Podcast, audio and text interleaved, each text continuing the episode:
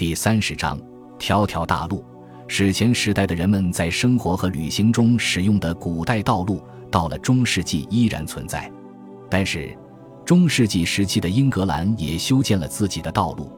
在十二世纪，人们还在农舍之间修了许多弯弯曲曲的胡同道，修了许多地面下沉的凹形道路，通往夏日午后令人昏昏欲睡的村庄。这是一个兴建石头桥的伟大时代。桥的两岸都是需要修路的，城镇的发展需要频繁地使用大车和驼马当做商贸和运输的工具。大约在一因三百六十年左右绘制的高夫地图，标出了连接伦敦和其他主要地区的道路网。到了十三世纪，小路和小径也比十二世纪增多了不少。遇到的宽度早在十二世纪就规定下来了，按照这种规定。它的宽度大约为三十英尺，两辆马车可以同时通过，十六个骑士可以并排而行。遇到的状况不一定很好，有证据显示遇到上有沟壑、凹坑，甚至有人在上面挖井。人们像履行宗教义务那样，被迫捐钱修筑令人讨厌的道路。遇到所在地区的城市居民和地主必须负责维修和养护附近的马路。路上行人居住的客店就建在大路两边，这些大路在萨克逊时代就已经存在了。客店这个词来自萨克逊语，类似于客栈和馆驿，为风尘仆仆、疲惫不堪的旅客提供住宿。艾尔啤酒馆的标志是门口附近立着一根长长的杆子，上面挂一根长青藤枝。这个传统一直延续到二十一世纪。只不过现在的酒馆通常在室外挂一只花篮。诗人最常见的旅行方式是骑马，虽说本地的马不如欧洲大陆的强健，但是在其中白马最受珍视，其次是菊花青马和红鬃马。路上常有盗贼和强人出没，所以旅行者为了互相保护，经常搭伴而行，组成商队。就连附近的骑士和地主也会跑到大马路上捡金。旅客为了过桥或过河而支付高昂的过路费，根本不是什么罕见的事情。商队的成员随身携带火石和火镰，以备生火之需。他们也随身携带简单的卧具，以免找不到打尖的地方。他们还随身携带面包、肉类和啤酒。世代流传的好客传统，让人们不好意思将旅行者拒之门外。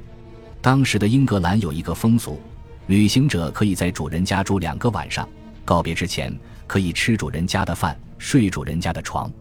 住下来之后，主人要对陌生人的行为负责。当时还有个风俗：陌生人一到主人家要先洗手洗脚，但主人做这些事情还是有好处的。你来自何方？有核心消息，见到什么了？在通信速度缓慢，甚至可以说根本不存在通信的国家里，陌生人的到来的确是一件很重要的事情。有时候旅行的速度很慢，从伦敦骑马去坎特伯雷要走五十四点五英里，得用三四天时间。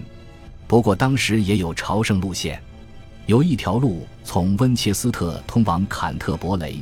被称为朝圣大道，希莱尔·贝洛克称之为旧道。